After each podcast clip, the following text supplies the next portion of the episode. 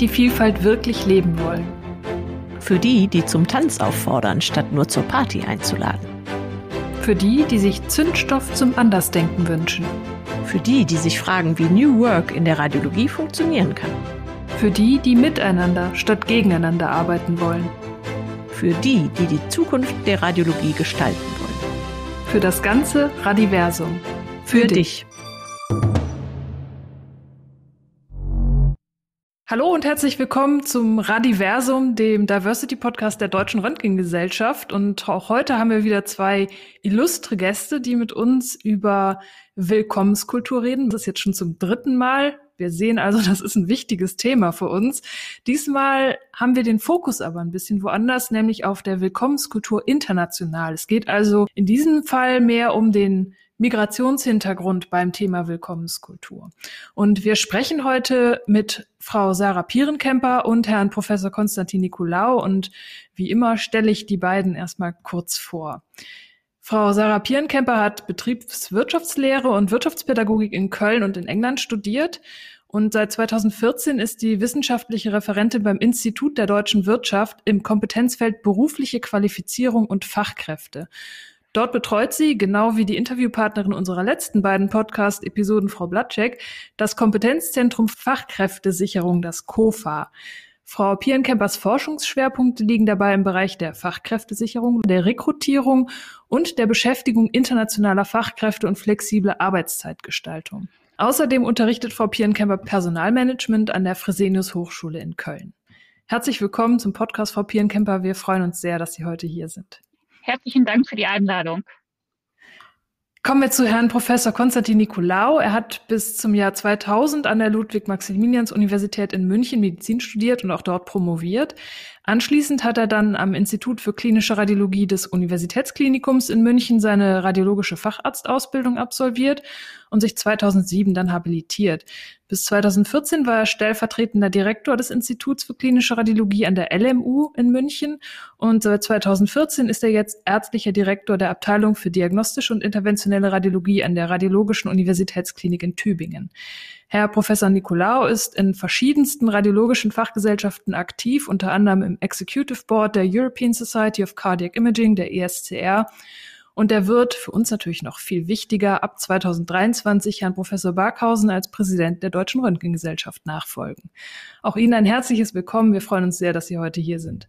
Ja, vielen Dank. Ich freue mich auch. Starten wir einfach direkt in unsere Fragen. Fangen wir mit Ihnen an, Herr Professor Nicolau. Was bedeutet Willkommenskultur für Sie? Also als Sie das zum ersten Mal gehört haben, diesen Begriff, Sie sind ja schon ein bisschen vorbelastet durch unsere Session beim diesjährigen Röntgenkongress, aber was fällt Ihnen als erstes ein zu diesem Thema? Naja, ganz allgemein ist ja Willkommenskultur erstmal, dass sich jemand bei Ihnen willkommen fühlt und dass Sie sich ein bisschen Gedanken darüber machen, wie ein ähm, Mensch, ein Mitarbeiter bei Ihnen ankommt. Und das betrifft den mit Migrationshintergrund genauso wie deutsche Bewerber und den deutschen Bewerber. Und ich glaube, das ist eine ganze Blumenstrauß an, an Ideen, die man sich da machen kann, ähm, wie ein solcher neuer Mitarbeiter ankommt, sie erstmal findet und dann auch weitergeführt wird, wenn er angekommen ist. Und ich glaube schon, dass man sich über jeden dieser Phasen und dieser Schritte Gedanken machen muss und auch was tun kann. Und auch vielleicht speziell für, für Mitarbeiterinnen und Mitarbeiter mit Migrationshintergrund. Mhm. Und Frau Pierenkemper, stimmen Sie dem zu oder was assoziieren Sie so mit diesem Begriff Willkommenskultur aus Ihrer ganz eigenen Perspektive? Ja, da kann ich Herrn Nikolaou nur absolut zustimmen. Also letztendlich ist Willkommenskultur nichts anderes als eine offene Unternehmenskultur, also Offenheit für Neues, für neue Mitarbeitende, eben ein willkommen heißendes Klima. Aber gleichzeitig, genau wie Herr Nikolaou auch schon gesagt hat, beinhaltet Willkommenskultur auch Strukturen, die das Ankommen oder neudeutsch formuliert das Onboarding neuer Beschäftigter erleichtern. Also erstmal ganz egal, ob es sich hier um Mitarbeitende mit oder ohne Migrationshintergrund handelt. Das heißt, wir haben hier erstmal so eine eher allgemeine Begriffsdefinition, die wir auch aus den letzten beiden Podcast-Folgen schon kennen. Herr Professor Nikolaou, was würden Sie denn anderen Chefärzten, Chefärztinnen raten, wenn Sie gefragt würden, warum es überhaupt notwendig ist, sich mit diesem Thema Willkommenskultur auseinanderzusetzen? Und warum ist das auch für die DRG als Fachgesellschaft für Sie relevant? Ja, ich glaube, die, die Fachgesellschaft bildet sich ja aus der Summe der Gestaltenden. Und damit ist ja praktisch jede Abteilung, jede Radiologin, jede Radiologe, wo sie ankommen und wie sie ankommen, Teil des Ganzen. Also insofern ähm, ist das ein Bottom-up-Prozess, würde ich sagen. Natürlich sollten sich aber auch zentrale Strukturen wie eine Fachgesellschaft oder eine Abteilungsleitung überlegen, worauf man achten muss. Konkret, wenn ich ja bei uns gucke, weil Sie fragen, was man anderen Chefärztinnen, Chefärzten raten kann. Wir sind ja wenn man auf unsere Website schaut, schon ein bisschen gemischt. Und wir haben festgestellt, dass das sicherlich ein Vorteil ist, ein Team absichtlich auch ein bisschen divers zu bauen. Und allein das kann man mitgeben. Der Mehrwert, der entsteht, ist ähm, größer manchmal, als man denkt. Ähm, der Weg dahin, bis alles so flutscht wie mit einem Standardbewerber, sage ich mal, kann mühsamer sein. Aber das lohnt sich auf jeden Fall, sich das genau anzuschauen. Diese Perspektive und diese Vielfalt ist sicherlich erstmal eine Chance. Die Frage ist, wie macht man, wie macht man das richtig, dass das sich integriert und auch funktioniert? Funktioniert. Und das ist natürlich was, was ein Spirit sein muss, der auch im Team lebt und wo auch alle mitziehen. Da kann ich so oft ich kann sagen, das lohnt sich der Aufwand und das wird ein ganz toller oder eine tolle mhm. und das, guck mal, was die mitbringt. Aber es muss ja auch in der Routine alles klappen. Und das ist sicherlich immer so ein Spannungsfeld, wo man sich auch Strukturen überlegen muss, wie man das ein bisschen formalisiert, dass das ähm, nicht nur Lärm macht, sondern eben mehr Freude. Ja, da freuen wir uns gleich noch mehr von Ihnen zu hören, wie das äh, zu schaffen ist, dass es richtig gut flutscht. Welchen Vorurteilen oder auch ja, wir haben es mal Aussortierungsprozesse genannt. Begegnen BewerberInnen mit Migrationshintergrund ihrer Erfahrung nach so im Berufsleben? Also wir sehen tatsächlich, dass Stellenanzeigen oftmals so aufgebaut sind, dass sich internationale Bewerber gar nicht erst angesprochen mhm. fühlen. Also nehmen zum Beispiel jetzt ganz konkrete Abschlüsse, also nach dem deutschen Bildungssystem gefordert werden, die äh, ja internationale Mitarbeiter überhaupt nicht erfüllen können. Also mein Tipp wäre zum Beispiel, dass man ja statt Abschlüsse konkrete Erfahrungen, wie zum Beispiel ja der Umgang mit bestimmten Therapie- oder Operationsmethoden benennt. Mhm.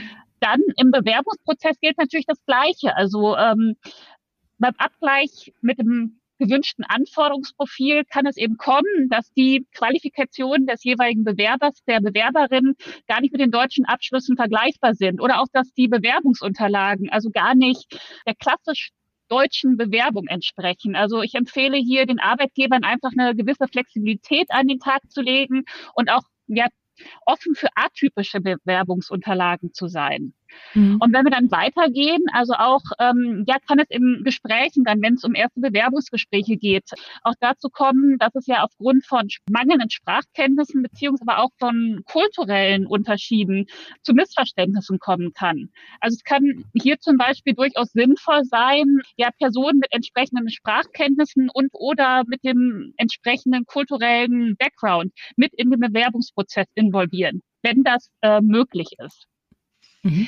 Ja, und wenn wir dann ganz am Ende sind, äh, letztendlich im Arbeitsalltag, dann treten auch bei also Mitarbeitenden aus dem Ausland ganz andere Herausforderungen als bei deutschen Kandidaten auf. Also internationale Bewerber müssen nicht nur in der neuen Arbeitsstelle ankommen, sondern sich auch ein neues Leben aufbauen in Deutschland vor Ort.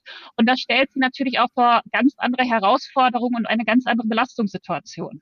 Mhm. Tatsächlich ist es so, dass man sich ähm, selbst ertappt, dass man Bewerbungsunterlagen sieht, ähm, die man nicht einschätzen kann. Mhm. Allein die Zeit, die man braucht, um die Qualität eine besondere Qualität und wir sind vielleicht wie andere auch in der glücklichen Lage, dass wir schon auswählen können aus einer größeren Anzahl von Bewerbern und dazu neigt, dass man eben sich nicht die Mühe macht, die besondere Qualität einer atypischen Bewerbung zu identifizieren, sondern zu sagen, naja, das ist ein sehr guter deutscher Schul äh, Hochschulabgänger oder Hochschulabgängerin, gute Notenpromotion, äh, passt gerade Linie ist ganz einfach Muster einladen. Und die Qualität zu suchen eben in, in diesem anderen Lebensweg, der vielleicht sehr viel schwieriger war mit ganz anderen Voraussetzungen und trotzdem an einem ähnlichen Punkt angekommen ist im Zeitpunkt der Bewerbung, das ist, ist die Mühe wert. Und da muss man sich auch mal abends die Zeit nehmen, nochmal die Bewerbungsmappe rauszuziehen und in Ruhe anzuschauen. Ansonsten kann ich das nur, nur spiegeln, wenn dann die Kollegen hier anschauen, dann, dann hört man sehr auf die Sprachqualität. Dann versucht man rauszukriegen, ist der kulturell gut integrierbar oder die, ist das, wie ist der Hospitationstag? Wie, äh, wie war das Gespräch mit den, mit den Assistenten auf dem Flur? Das sind alles Sachen, die man schon bewusst neutral bewerten muss. Und da muss man sich mhm. auch zu zwingen und zu sagen, mhm. in der Folge mhm. muss man tatsächlich eng führen und dranbleiben und auch mal fragen nach kurzer Zeit, wie läuft's, kann man helfen. Da ist man eher ein bisschen näher dran am Prozess, denke ich, um das zu monitoren, als bei, bei anderen, wo es vielleicht einfach so dahin mhm. flutscht. Mhm. Aber wir machen tatsächlich auch die Erfahrung, also durchaus, dass jetzt die Rekrutierung vielleicht von internationalen Mitarbeitenden vielleicht, ich sag mal, eine Schippe mehr Aufwand bedarf als die Rekrutierung deutscher Beschäftigter. Aber was am Ende letztendlich rauskommt, also die Internationalität, die Vielseitigkeit, auch ja, neue Erfahrungen, neue Sichtweisen, äh, ja, die Schippe durchaus wert sind. Stichwort Diversity. Wofür brauchen wir das überhaupt? Das ist ja genau der Punkt. Genau. Dass es sich am Ende in der Regel lohnt. Herr Professor Nicolau, das Thema Hashtag Black Lives Matter. Denken Sie, das ist für die Medizin überhaupt relevant oder sind wir da nicht drüber erhaben? Oder haben wir vielleicht gerade in der Medizin hier ein Problem? Die Frage ist natürlich eine, wo man zuerst sagt, nee, kann ich mir nicht vorstellen weil man das selber ja sich selbst so wahrnimmt, dass man das ja alles neutral spielt und spiegelt und das Problem nicht existent ist. Und wenn man natürlich drüber nachdenkt, dann glaube ich nicht, dass es in der Medizin gerade betont ist, aber es ist genauso betont wie überall sonst. Und das betrifft ja, wie gesagt, gerade schon, wenn wir jetzt über Einstellungen sprechen, aber wir haben jetzt nach der Medizin allgemein gefragt, aber schon in der Einstellung muss man mal die Kriterienmaßstäbe anders ansetzen, nicht niedriger, aber anders. Ähm, schon das, wenn man das nicht tut, ist man genau in dem Problem gefangen. Äh, da ist es schon das Problem, wenn man sagt, ach, jetzt noch die Bewerbung jetzt mit irgendeinem so ausländischen Zeugnis, ich leg die mal weg da ist es schon das Problem. Mhm. Das ist Black Lives Matter im weitesten Sinne oder sogar im engeren. Die Frage ist auch, ob wir nicht in der Medizin, im Medizinalltag ähm, die Probleme haben. Ich meine, wir wissen, dass wir viel über den mitteleuropäischen Patienten lernen, ähm, aber dass Krankheitsbilder eben nicht nur mitteleuropäisch sind und dass wir aber immer internationaler werden, auch in der Behandlung und in, dem, in den Patientenströmen und vielleicht da schon ein, ein Auge nicht blind haben, aber nicht so gut geschult haben, vielleicht sogar bewusst nicht so gut geschult haben, obwohl wir schulen könnten, für Krankheitsbilder, die eben ähm, aus verschiedenen Regionen der Welt anders aussehen. Das ist ja auch schon ein Problem der Medizin. Mhm. Also insofern glaube ich, ähm, es gibt ja sogar Zahlen, dass sogar messbare Daten der Patientenversorgung, wenn man Patientengruppen betrachtet, verschiedener Herkunft, messbar unterschiedlich sind in bestimmten Behandlungskonzepten. Und dann muss man schon mal genauer hinschauen. Also der erste mhm. Reflex wäre, nee, ich kenne das Problem nicht, aber ähm, es ist genauso da und wir müssen genauso drüber nachdenken wie in allen anderen Lebensbereichen. Ist so dieser unconscious bias, ne, den jeder mit ja. sich rumschlägt. Das ist, ist einfach genau der Punkt, dass man immer denkt, nee, ich habe da überhaupt kein Problem, aber irgendwie hat man es doch, weil man merkt es halt nur nicht. Frau Pierenkemper, Sie kommen ja jetzt selber nicht aus der Medizin, ähm, was ja für uns sehr interessant ist, weil Sie so den Blick von außen haben. Trotzdem wird uns Ihre Perspektive hier auch interessieren. Wie sehen Sie das? Haben wir hier ein Problem? Also ich denke, dass generell Ausgrenzung und Rassismus ein relevantes Thema ist, ob jetzt in der Medizin oder in anderen Bereichen. Und außerdem ist zu bedenken, dass die internationalen Fachkräfte ja äh, nicht nur zum Arbeiten nach Deutschland kommen, sondern tatsächlich auch zum Leben. Also das hört sich jetzt mhm. vielleicht total banal an, aber das ist ein Punkt, der tatsächlich oftmals vergessen wird. Also es werden unendlich große Summen und Aufwand in den Rekrutierungsprozess gesteckt. Und wenn die Fachkräfte dann hier sind, werden sie oftmals alleine gelassen lassen und auch mit solchen Punkten wie Hashtag Black äh, Matters ähm, ja, in Verbindung kommen. Und dementsprechend ist es natürlich auch wichtig, hier ja Unterstützung zu bieten und die neuen Mitarbeitenden so zu unterstützen, dass sie sich eben nicht nur im betrieblichen Umfeld, sondern auch im privaten Umfeld wohlfühlen. Hätten Sie da denn Empfehlungen, also wenn es jetzt gerade um die Integration in den Alltag geht, ne, da gibt's ja auch so banale Dinge wie eine Wohnungssuche oder mhm. ne, wo man sich vielleicht als ausländischer Bewerber, als Hinzuziehender irgendwie so gar nicht zurechtfindet in Deutschland. Äh, gibt's da Hilfemöglichkeiten? Genau, also das sind tatsächlich die Punkte, die da ganz relevant sind. Also ich weiß jetzt nicht, wer von Ihnen äh, in letzter Zeit in einem deutschen Ballungsraum eine neue Wohnung gesucht hat. Yep. Ich sag mal, da braucht man keinen Migrationshintergrund, um äh, da auf äh, erhebliche Schwierigkeiten zu stoßen. Aber genau das ist der Punkt dann auch, wo wir dann wieder auch ähm, beim Thema Black Lives Matter sind. Also Diskriminierung von, von Menschen mit Migrationshintergrund, von anderer Hautfarbe. Und hier ist eben Unterstützung zu bieten. Das kann zum Beispiel ganz einfach und pragmatisch sein, indem für die erste Zeit zum Beispiel eine Ferienwohnung, ein Hotelzimmer oder ähnliches angeboten wird, damit man dann vor Ort in Ruhe die Möglichkeit hat, eine Wohnung zu finden, was natürlich aus dem Inland viel, viel einfacher ist dann als aus dem Ausland, aber auch das Thema ja mitziehenden Familien ähm, das ist ein Punkt. Also tatsächlich lässt sich statistisch belegen, dass ein Hauptpunkt für die Rückkehr ins Herkunftsland ähm, der Punkt ist, dass die mitreisenden Familienangehörige sich nicht wohl in Deutschland fühlen und dass es so eben auch dann zu einer relativ schnellen Rückkehr ins Herkunftsland kommt. Und da ist zum Beispiel wichtig, auch ja bei der Suche nach Kindergartenplätzen zu unterstützen, nach Schulplätzen, ähm, ja vielleicht auch mal gucken, ob mitreisende Partner auch eine Beschäftigung benötigen, vielleicht ist ja auch so da die Möglichkeit, im Umfeld des, des Krankenhauses, der Institution eben eine Stelle zu finden. So hat man quasi auch ja eine, eine zweite Beschäftigung geschaffen. Also dass man hier auf jeden Fall unterstützen kann. Es haben ja viele Universitäten inzwischen ähm, so sogenannte Welcome Center auch eingerichtet. Äh, ich habe das auch gerade erlebt und fand das sehr positiv, wo genau diese Dinge auch unterstützen. Ich glaube, es ist vielleicht tatsächlich dann doch sehr viel verlangt von einem Abteilungsleiter, ähm, da können Sie wahrscheinlich auch mehr zu sagen, Herr Professor Nicolau, sich darum auch noch zu kümmern, die ganze Familie irgendwie unterzubringen. Ähm, ich glaube, das würde dann auch kaum noch jemand machen, weil der Mehraufwand einfach so groß ist, schätze naja, ich jetzt mal. Ich, hab, ich kann mich an einige Briefe erinnern, äh, die an, an Kitas oder an Wohnheime gingen, ähm, die ich zumindest mit initiiert habe, zum Teil sogar auch mal mitformuliert habe, je nachdem, was da kam. Also das ist ein Teil des Geschäfts, aber klar, nur so viel möglich ist. Aber es ist tatsächlich ist das äh, ein Baustein. Genau, da muss man sich, denke ich, auch Unterstützung holen, gucken, ob es da jemand gibt, ob es zum Beispiel auch aus dem Kollegenkreis vielleicht jemand gibt, der so im, im Basis eines Mentors, eines Ansprechpartners in den ersten Tagen zur Verfügung steht. Aber klar, es ist natürlich immer ein Zeitaufwand und für diesen Zeitaufwand muss auch Freiraum eingeräumt werden, mhm. der dann oftmals eben auch an anderer Stelle fehlt. Ja, Herr Professor Nikolaus, Sie beschäftigen ja in Ihrer Abteilung jetzt ganz positiv gesprochen auffällig viele MitarbeiterInnen mit Migrationshintergrund, wobei wir im Vorgespräch schon festgestellt haben, dass die eher in achter Generation Gastarbeiter oder so unterwegs sind. Aber nichtsdestotrotz, wie kommt das? Und tun Sie da aktiv was, um diese Mitarbeiter anzuwerben oder vielleicht auch andersrum? Unterlassen Sie irgendwas, um diese Leute nicht abzuschrecken? Also wir haben kein klares, kein eigenes Konzept. Wir haben uns nicht hingesetzt und gesagt, wie sind wir für die attraktiv. Ähm, wir haben tatsächlich eine ganze Reihe von, von Mitarbeitern. Liegt aber auch daran, dass unser Umfeld hier ziemlich international ist, mehr als man denkt, und dass da viele, viele Mundpropaganda entsteht. Und ich glaube, wenn du mal eine kritische Masse, sage ich mal, am gemischten Team hast, dann spricht sich das auch ein bisschen rum. Mhm. Ähm, und das ist gar nicht schlecht, weil ähm, dann vielleicht auch ähm, die, die du schon kennst, auch mit Migrationshintergrund, die schon bei dir sind, Menschen ziehen, die ähnliche Qualitäten haben. Und das ist sozusagen ein Effekt, der ist gewünscht.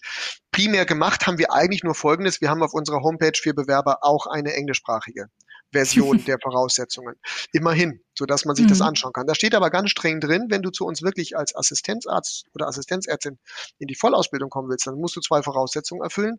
Wir brauchen Mindestsprachstandards leider, denn da kommen wir nachher noch drauf. Die Sprache ist mhm. sicherlich ein spannendes Thema und die Kandidaten müssen auch herkommen. Die müssen genauso, egal von wo sie sich bewerben, bei uns hospitieren und das denselben Auswahlprozess durchlaufen. Mhm. Und das ist natürlich teilweise dann ein ziemlicher Aufwand, je nachdem von wo die Bewerbung kommt. Da machen wir aber keinen Unterschied. Also mhm. das heißt, wir haben dann hohe Hürde, aber das selektioniert wiederum auch, sodass dann die Kollegen, die kommen und die Voraussetzungen kennen, die auch transparent sind, mit einem anderen Mindset und vielleicht mit einer Vorauswahl kommen. Mhm. Ansonsten, wenn die hier sind, klar, versuchen wir genau das zu machen, was Frau Pierenkemper gerade sagt. Jeder, nicht nur der Kollege mit Migrationshintergrund, bekommt einen Mentor an die Seite gestellt am Anfang. Wir haben ein Einarbeitungskonzept, das ein bisschen ähm, adäquat auch nach Vorkenntnissen vielleicht heranführt an die Arbeitsplätze und versuchen das so anzupassen, dass es individuell passt. Mhm. Aber extra Werbung haben wir nicht gemacht. Und tatsächlich sind einige von unseren lieben Namen auf der Website, ähm, ich ja auch, nur noch bedingt migriert. Nur vom Namen her migriert, ja. Okay. Frau Pierenkemper, wir haben ja schon eben das ein oder andere besprochen, wie man sich öffnen kann für BewerberInnen mit Migrationshintergrund. Die Frage an Sie, sollte man hier, wie wir es besprochen haben, eher aktiv was richtig machen? Oder gibt es auch irgendwas, was man passiv besser lassen sollte? Also ich glaube, dass das jetzt gar keine Frage ist des entweder oder, sondern das sowohl als auch. Also äh, ich glaube, da ist Herr Nicolao auch schon sehr weit allein mit einer englischsprachigen Bewerbungsseite. Selbst wenn nachher deutsche Sprachkenntnisse äh, gefordert werden, es nimmt das trotzdem schon mal eine erste Bewerbungshürde. Und das ist, glaube ich, auch, auch das Wichtige. Also Stellenanzeigen so zu formulieren. Ich hatte es eben schon erwähnt, dass sich auch internationale Fachkräfte hiervon angesprochen fühlen. Oder allein auch schon das Bekenntnis ja zu Interkulturalität, zur kulturellen Vielfalt mit ins Unternehmensleitbild oder auch mit in die Bewerbung aufzunehmen, um so eben auch ein Zeichen der Willkommenskultur letztendlich zu setzen. Ja, und auch im Bewerbungsprozess geht es dann darum, auch kulturelle Hürden und Sprachbarrieren ernst zu nehmen und auch ja eine gewisse Offenheit an den Tag zu legen. Und genau das, was wir gerade auch besprochen hatten, wenn dann die Fachkraft vor Ort in Deutschland ist, diese nicht allein lassen, ähm, eben einen konkreten Ansprechpartner, eine Ansprechpartnerin bereitzustellen. Das hilft einfach auch, ja, kulturelle Stolpersteine, die vielleicht am Anfang auftreten können, schneller zu überwinden und führt so letztendlich dann auch zu einer schnelleren und nachhaltigen Integration. Aber ganz wichtig ist letztendlich auch die Einbindung in soziale soziale Events, also dass man das, ja, das Miteinander der Beschäftigten mhm. untereinander fördert. Ja, das sind wichtige Faktoren, die dann die Integration erleichtern, meiner Meinung nach. Welche bürokratischen Hindernisse, also wenn es zum Beispiel um die Anerkennung von Studienabschlüssen oder eben auch Sprachkenntnissen äh, gibt, gibt es da zu bedenken? Und gibt es irgendwo eine Stelle, wo man sich hier als Arbeitgeber oder eben auch als Bewerber in äh, Hilfe holen kann? Und vor allem, lohnt sich der ganze Aufwand überhaupt? Ja. Genau, also lohnt tut sich das auf jeden Fall. Und die Anerkennung ist natürlich gerade bei Berufen im Gesundheitswesen extrem wichtig. Also Berufe im Gesundheitswesen, wie beispielsweise der Beruf des Arztes beziehungsweise, beziehungsweise der Ärztin, sind sogenannte reglementierte Berufe. Also es das heißt, man darf nur beschäftigt werden, wenn man eben über eine volle Anerkennung seiner ausländischen Berufsqualifikation verfügt. Und deswegen ist es natürlich, ist die Anerkennung natürlich ganz entscheidend. Im Gesundheits Wesen ist die Anerkennung der Berufsqualifikation Ländersache. Und es gibt eine Website, also www.anerkennung in Deutschland heißt die. Und da findet man letztendlich die zuständige Stelle, die für den Anerkennungsprozess verantwortlich ist.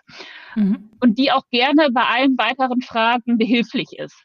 Und ich empfehle es auf jeden Fall, sowohl für den Bewerber selbst, aber auch für ähm, das Haus, in dem die äh, Kandidaten, die Kandidatin äh, nachher beschäftigt werden soll, frühzeitig Kontakt mit dieser Stelle aufzunehmen und sich hier auch Unterstützung zu holen.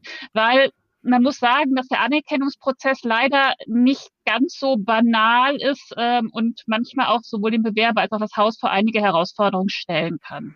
Mhm. Ja, wichtiger Tipp. Wir werden das auf jeden Fall in den Show Notes äh, mal verlinken, diesen, äh, diese Seite. Gehen wir noch mal zurück, wenn wir jetzt mal uns vorstellen, Herr Professor Nicolau, es möchte Sie jetzt jemand zum Vorbild nehmen und sein Team diverser aufstellen. Reicht es da als Chef einfach mit positivem Beispiel voranzuschreiten? Wir haben ja schon ein bisschen drüber gesprochen, eben wie wichtig auch das Team bei dieser ganzen Sache ist. Also wie wirkt sich das aus, beziehungsweise wie bewirkt man hier auch ein Umdenken im Team, in der mittleren Führungsebene, weil diese MitarbeiterInnen ja auch irgendwie gehalten werden müssen nicht sofort wieder abwandern oder zurückgehen in ihr Herkunftsland. Also zu glauben, dass man selber irgendwie das System ähm, und den klinischen Alltag, gerade in einer großen Abteilung wie bei uns, ähm, steuert, das ist ja vermessen.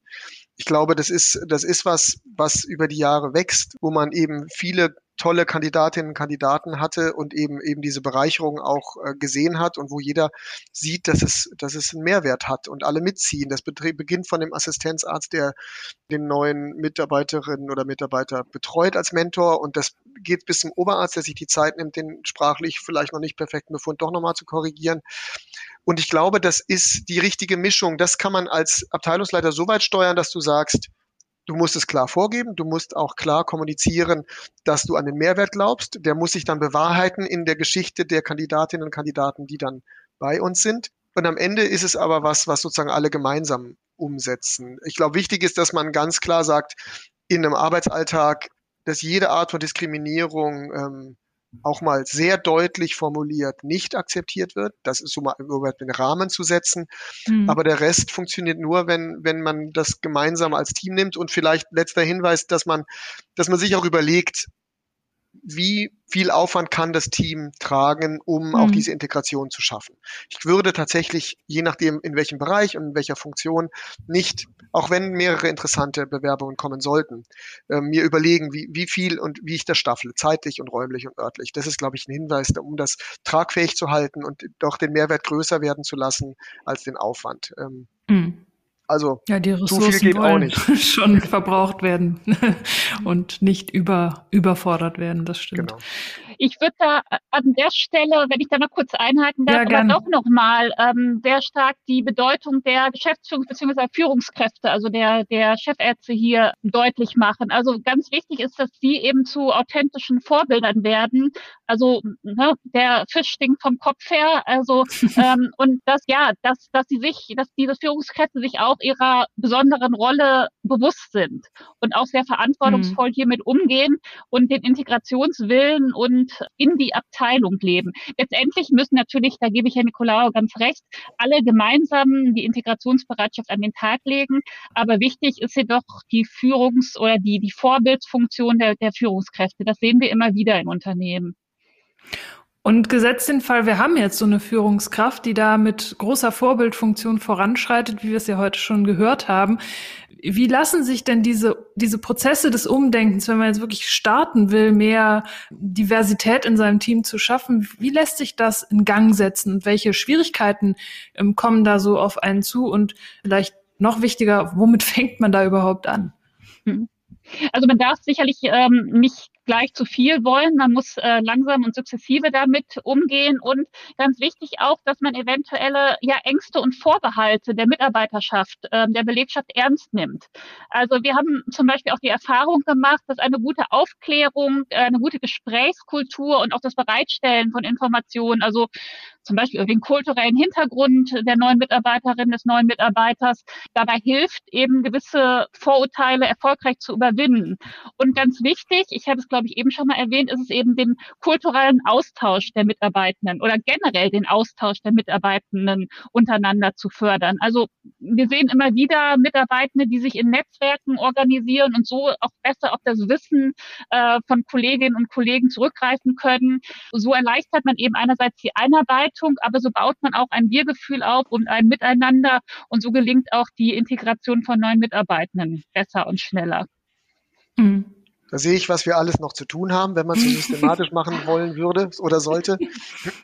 Also natürlich ist da noch immer viel Luft nach oben.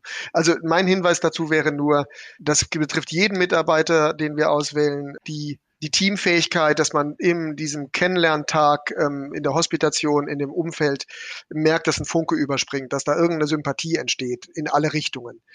Und das, wenn das da ist, dann ist ja auch die Bereitschaft größer, egal wem egal ob von intern oder extern sich bewerbend, wie der behandelt wird und wie der sich einfügt. Und ich glaube, das ist, das ist ein ganz einfaches Kriterium. Das klingt jetzt äh, nach einer Plattitüde, aber trotzdem ist es extrem wichtig, dass, mhm. dass diese Emotion, diese, wenn man sagt, am Freitagabend gehen wir jetzt ein Bierchen trinken, dann sitzt man da, man kann sich schon vorstellen, das passt irgendwie auch.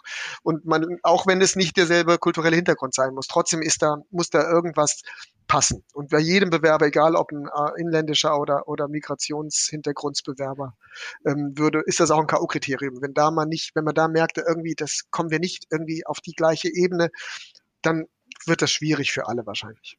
Zum Abschluss haben wir noch eine sehr delikate Frage an Sie beide. Wir sind ja in Deutschland hier inzwischen sehr stark darauf angewiesen, Fachkräfte aus anderen Ländern abzuwerben oder ähm, anzuwerben, um es freundlicher zu formulieren, was eben ganz besonders auch das Gesundheitswesen betrifft. Und wir fragen uns, mit welchem Recht wir anderen Ländern, also zum Beispiel Osteuropa, ihr mühsam und teuer qualifiziertes Fachpersonal einfach wegnehmen. Also wäre es nicht vielleicht irgendwie eine sinnvolle Idee, die Arbeitsbedingungen der hiesig aufgewachsenen und ausgebildeten Ärzte und vor allem der Pflegenden ähm, so zu verbessern, dass die nicht immer mehr abwandern in irgendwelche klinikfernen Tätigkeiten? Ja, also ich glaube, wenn wir uns den Fachkräftemangel gerade im Gesundheitswesen angucken, dann kann die Anwerbung von Fachkräften aus dem Ausland sowieso nur ein Schritt sein zur Sicherung des Fachkräftebedarfs. Also genauso wichtig, wenn nicht sogar wichtiger ist es eben, den Beruf attraktiver zu machen, zum Beispiel durch bessere Arbeitsbedingungen, aber auch zum Beispiel durch die besseren, bessere Möglichkeit einer Teilzeitbeschäftigung. Ja, und was die Abwerbung äh, von qualifiziertem Gesundheitspersonal aus Drittländern, also man spricht ja hier auch von Brain Drain oder auch von Care Drain in dem Bereich betrifft, das ist natürlich ein, ein ganz heikles Thema, was durchaus auch zu thematisieren ist. Also gerade in einigen Euro osteuropäischen beziehungsweise in einigen Entwicklungs- und Schwellenländern, ja, die ohnehin schon an einem starken Mangel an Fachpersonal leiden, führt eben diese Abwerbung zu einem noch extremeren Fachkräftemangel und wirklich auch zu Versorgungsengpässen vor Ort. Also das ist ein Punkt, mhm. wo man sich, glaube ich, durchaus bewusst sein kann.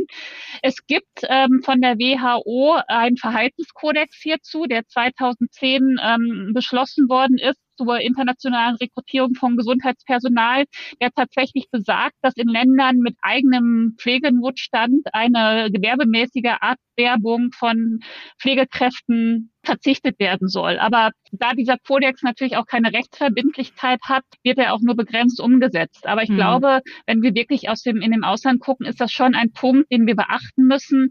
Und generell kann aber auch die Beschäftigung von ja, Gesundheitspersonal aus dem Ausland immer nur ein Weg sein. Ich sehe vielleicht ein bisschen Unterschied zwischen Pflege und Ärzten mhm. vom Gefühl. Ich kenne jetzt nicht die Zahlen, muss ich zugeben. Ich sehe aber ja unseren eigenen Betrieb. Wir haben viele Pflegekräfte auch aus dem Ausland angeworben, gezielt angeworben. Ich würde sogar sagen, großem Aufwand, systematisch angeworben. Und das geht vielen Krankenhäusern in Deutschland so. Und das ist mhm. sicherlich kritisch für die Herkunftsländer. Und das, da fühlt man sich schlecht und trotzdem sieht man hier den Bedarf und ist froh, wenn man den decken kann. Intensivpflege, OP-Pflege, das ist ja ein, eine kritische Bereiche. Und trotzdem kann es das nicht sein, weil, und das ist natürlich die Lösung, denke ich, und das ist ja, sind ja auch Bemühungen zu sehen, sage ich, ohne politisch werden zu wollen. Die ähm, Ausstattung, die Bedingungen gerade auf der Pflegeseite müssen auf jeden Fall verbessert werden. Auf ärztlicher Seite, denke ich, ist es ein bisschen differenzierter zu betrachten. Der Arztberuf ist nicht unbedingt unattraktiv in Deutschland. Ich sehe auch da nicht so stark das Problem, dass man sich unbedingt aus dem ärztlichen Beruf ähm, wegentwickeln äh, muss. Man muss da, glaube ich, gute Voraussetzungen schaffen. Da sind wir genauso gefragt, dass das äh, Spaß macht und auch Sinn macht, wie wir es machen. Aber da werden wir alle auch flexibler, was Teilzeitmodelle und, und Möglichkeiten und auch mhm. Kombinationsmodelle angeht. Und trotzdem, klar, die Ärzte, die zu uns kommen, fehlen woanders. Ähm, und da kommen sicherlich mehr rein, als äh, wir als Ärzte rausschicken. Ja, absolut. Also ich denke, als Schlusswort kann man vielleicht sagen, die wichtigste Message ist eigentlich, dass man einfach nur offen sein sollte für das große Bewerberspektrum, das es sicherlich gibt und sich dafür zu öffnen als Arbeitgeber, auch als Fachgesellschaft, mehr Diversität zuzulassen und immer daran zu denken, dass diese gemischten Teams zum einen Vorbildfunktionen entwickeln können, aber auch einfach extrem erfolgreich sind in der Regel und immer davon profitieren, von dieser Vielfalt und den vielen verschiedenen Perspektiven und eben äh, nicht irgendwo in einem Elfenbeinturm mit immer derselben Meinung hängen bleiben. Das wäre Absolut. so, glaube ich, mein Fazit aus diesem Gespräch.